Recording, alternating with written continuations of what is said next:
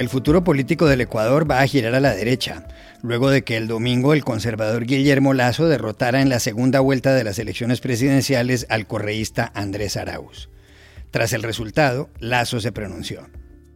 La democracia ha triunfado.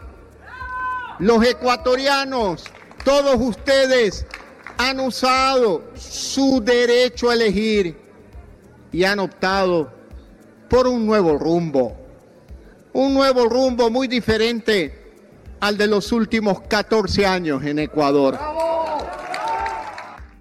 ¿Por qué ganó Lazo si hace varias semanas no iba bien en las encuestas? ¿Podrá sacar adelante su agenda legislativa? Para saberlo, hablamos con la periodista y analista ecuatoriana Andrea Bernal, de NTN 24. Después de la primera vuelta el domingo en los comicios presidenciales en el Perú, el profesor sindicalista Pedro Castillo y la dirigente Keiko Fujimori, hija de Alberto Fujimori, han pasado a la segunda ronda de acuerdo con los últimos datos. ¿Qué significa esto? Hablamos en Lima con la periodista Mónica Delta, que nos dio las claves. Este sábado se llevó a cabo en el castillo de Windsor el funeral del príncipe Felipe de Edimburgo, esposo por 73 años de la reina Isabel II de Inglaterra.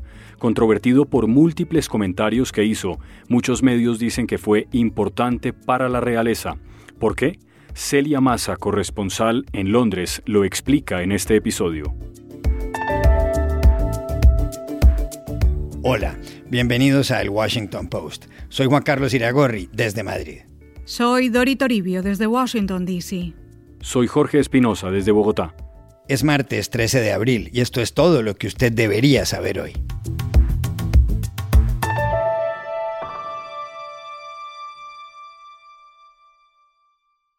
Los ecuatorianos decidieron dar el domingo un giro a la derecha. Ese día, en la segunda vuelta de las elecciones presidenciales, el conservador Guillermo Lazo derrotó al correísta Andrés Arauz. Escrutado casi el 100% de los votos, Lazo había logrado el 52,5% y Arauz el 42,9%. Lasso tiene 65 años y cuenta con una larga carrera en el sector privado. Fue presidente del Banco de Guayaquil y vicepresidente en su país de Coca-Cola. Arauz, de 36, es un economista de la Universidad de Michigan y fue ministro del entonces presidente Rafael Correa, que está condenado por cohecho y que ahora vive en Bélgica. Cuando el recuento de votos le daba una considerable ventaja a Guillermo Lasso, Arauz compareció ante sus seguidores. Hermanas y hermanos ecuatorianos, a partir de hoy tenemos que volver a ser un solo Ecuador, un solo Ecuador. ¡Que viva el Ecuador! En las campañas discutimos y proponemos con convicción y buscamos diferenciarnos. Por supuesto, creemos que representamos y luchamos, luchamos por ideas y valores distintos. Pero hoy ha llegado el momento de avanzar. Tenemos que tender puentes y construir consensos.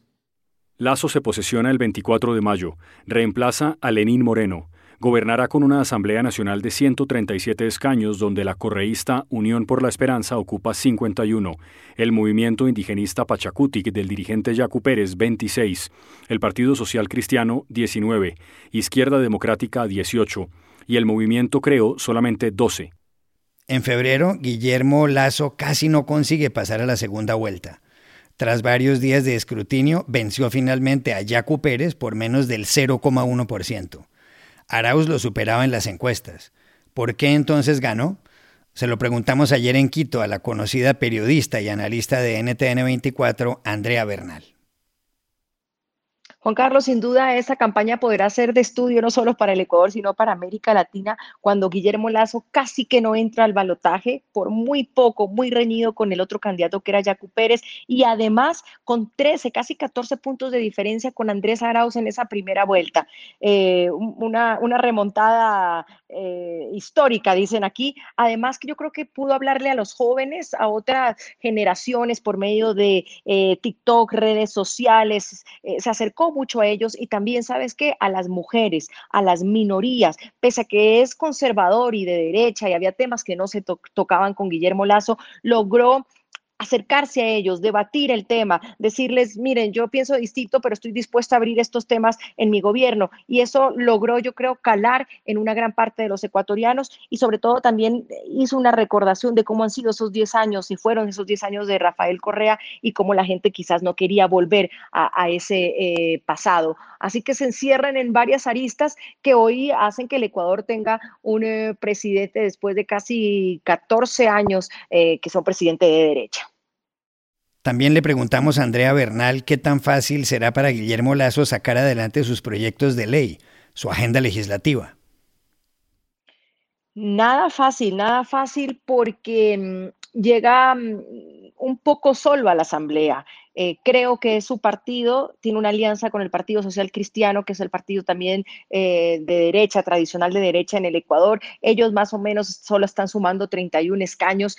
El partido del correísmo, que ahora se llama Centro Democrático en el Ecuador, tiene 51 y Pachacuto y la segunda fuerza tiene 26 escaños, Juan Carlos. Por lo tanto, no será nada fácil. Una cosa será sentarse en el sillón del Palacio de Carondelet, como se llama aquí la Casa de Gobierno eh, en Ecuador y otra será poder tramitar eh, sus proyectos de ley eh, o proyectos de ley del gobierno dentro del Congreso. Tendrá que hacer más alianzas, tendrá que mirar a, eh, la izquierda democrática, por ejemplo, que tuvo una votación importante y sin duda tendrá que mirar a los indígenas también, al partido de Pachacutic.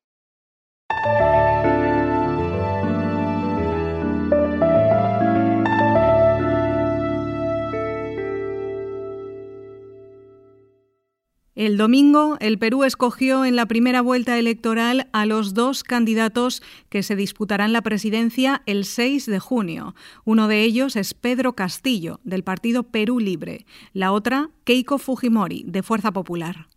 Al momento de grabar este podcast, Castillo lograba el 18,4% de los votos y Keiko Fujimori el 13,2%. Ella superaba por algo más de un punto a Hernando de Soto, de Avanza País. Había un total de 18 candidatos. Pedro Castillo es un profesor sindicalista de izquierda. Nació hace 51 años en una familia humilde de nueve hermanos en la localidad de Puña, en Cajamarca, uno de los 24 departamentos del país. Desde esa región, donde fue a votar a caballo, habló el lunes. Mientras otros están con cuello y corbata detrás de un pupitre,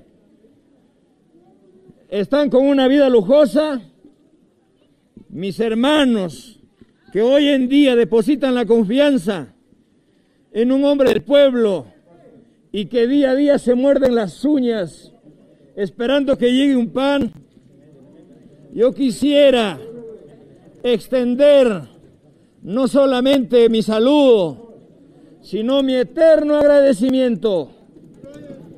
Hoy al pueblo peruano se le acaba de quitar la venda de los ojos.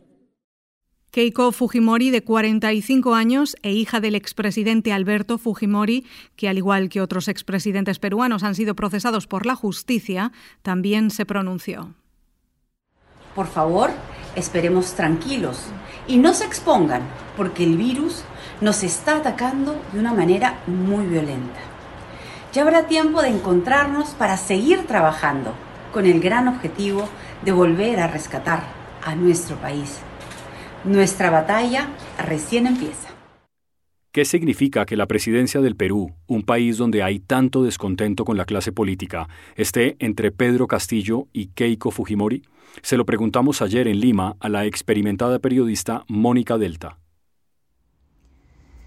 Sobre los resultados en las elecciones generales del Perú en primera vuelta, lo que nos queda clarísimo al 81.23% de las actas procesadas es que eh, Pedro Castillo ya está en segunda vuelta es el candidato que emergió en las últimas semanas, para muchos ciertamente desconocido, para otros en el año 2017 eh, salió a la luz política cuando encabezó una huelga magisterial.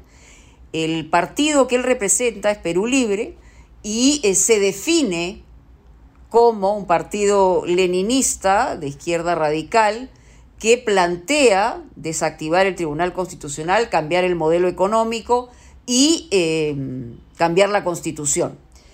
Por otro lado, Queda claro también que por la estructura partidaria eh, y por la eh, perseverancia y la experiencia, Keiko Fujimori, de Fuerza Popular, nuevamente el Fujimorismo, entraría a segunda vuelta para eh, esta contienda electoral que se llevará a cabo en junio.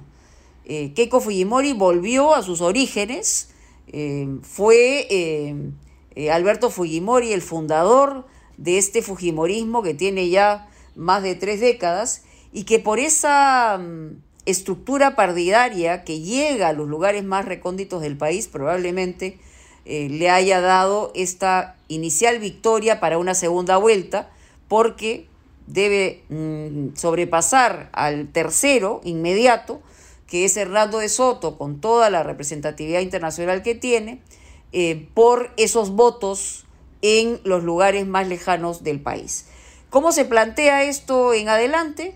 Será una especie de parteaguas. Uno, quienes quieran mantener el modelo económico, el modelo del mercado, y otros, quienes sienten que tienen que refundar el país cambiando el modelo, convirtiéndolo en un modelo eh, estatista, donde los más pobres puedan tener eh, posibilidades de eh, mejorar su calidad de vida.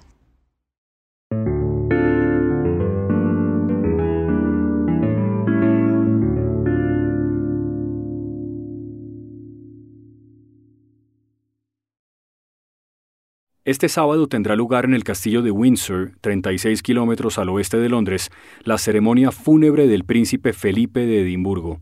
Habrá pocas personas. El príncipe murió ahí mismo el viernes de la semana pasada. Tenía 99 años.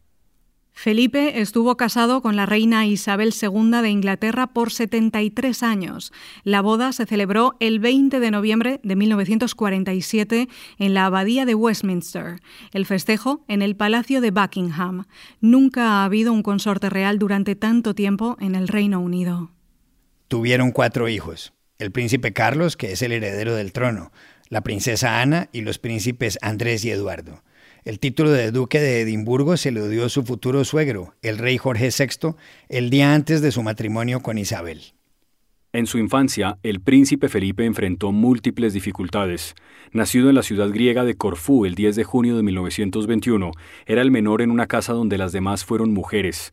Su padre, Andrés de Grecia y Dinamarca, debió exiliarse tras la guerra en la que los turcos vencieron a los griegos. Su madre, Alicia de Battenberg, se quedó sorda y fue a parar a un asilo, esquizofrénica. Muy joven se radicó en Inglaterra y estudió en el colegio Gordonstoun, en Escocia.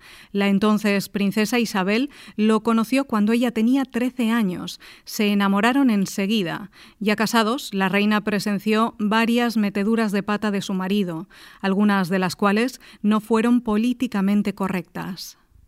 Una de ellas se produjo en 2013, cuando la reina saludaba en Buckingham a Malala, la niña pakistaní que recibió un disparo de los talibanes cuando iba al colegio a estudiar y que luego fue galardonada con el Premio Nobel de la Paz.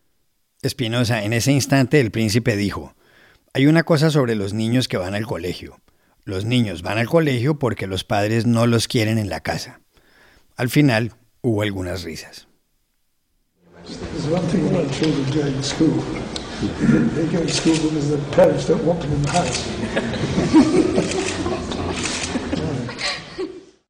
Más allá de imprudencias y polémicas, la prensa británica ha resaltado la figura de Felipe de Edimburgo. Para saber en qué reside su importancia, llamamos ayer a Londres a Celia Maza, corresponsal de los medios españoles El Confidencial, La Razón y Onda Cero Radio pues quizás sea una faceta desconocida, pero la verdad es que el príncipe Felipe fue una persona que siempre intentó modernizar la monarquía para que la institución se adaptara constantemente a los cambios. Fue idea suya, por ejemplo, permitir entrar a las cámaras de televisión a la abadía de Westminster para que todo el mundo pudiera ver la, ceremonia de la coronación de la reina Isabel II en 1953 cuando bueno, pues las cámaras de televisión no tenían por aquel entonces acceso a este tipo de, de actos institucionales.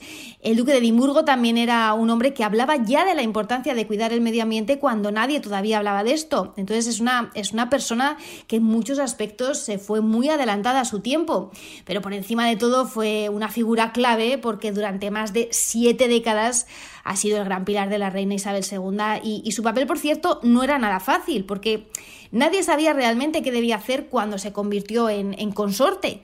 Él siempre tuvo que estar dos pasos por detrás de la soberana y aceptar decisiones complejas, sobre todo para un hombre de su generación, porque ni siquiera pudo dar eh, a sus hijos su propio apellido. A Felipe le dolió especialmente que Isabel II, presionada por, por, la corte y por Churchill, se negara a renunciar al Windsor y aquello le llevó a decir a su esposo que se sentía como una condenada ameba. En cualquier caso, él siempre estuvo a su lado y era capaz de, de sacarle una sonrisa a la reina con sus ocurrencias, ese humor ácido, por cierto, siempre se ha dicho que era más bien un escudo ante ese carácter que, forjó con una infancia y juventud tan dura que tuvo, como, como habéis explicado.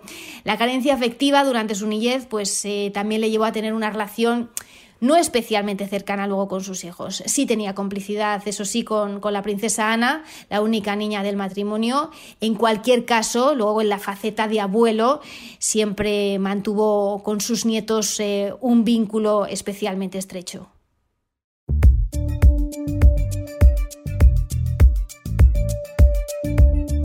Y estas son otras cosas que usted también debería saber hoy. Francia prohibirá algunos vuelos nacionales que se puedan reemplazar por viajes en tren que tomen menos de dos horas y media. La medida, aprobada por el Parlamento, hace parte de un proyecto de ley sobre el clima que pretende reducir un 40% la emisión de gases contaminantes para 2030 con respecto a los niveles de 1990. Esto supondrá el fin de trayectos aéreos cortos desde el aeropuerto de Orly en el sur de París a ciudades como Nantes y Burdeos, entre otras. En Estados Unidos, las autoridades de Minneapolis decretaron anoche el estado de emergencia y el toque de queda.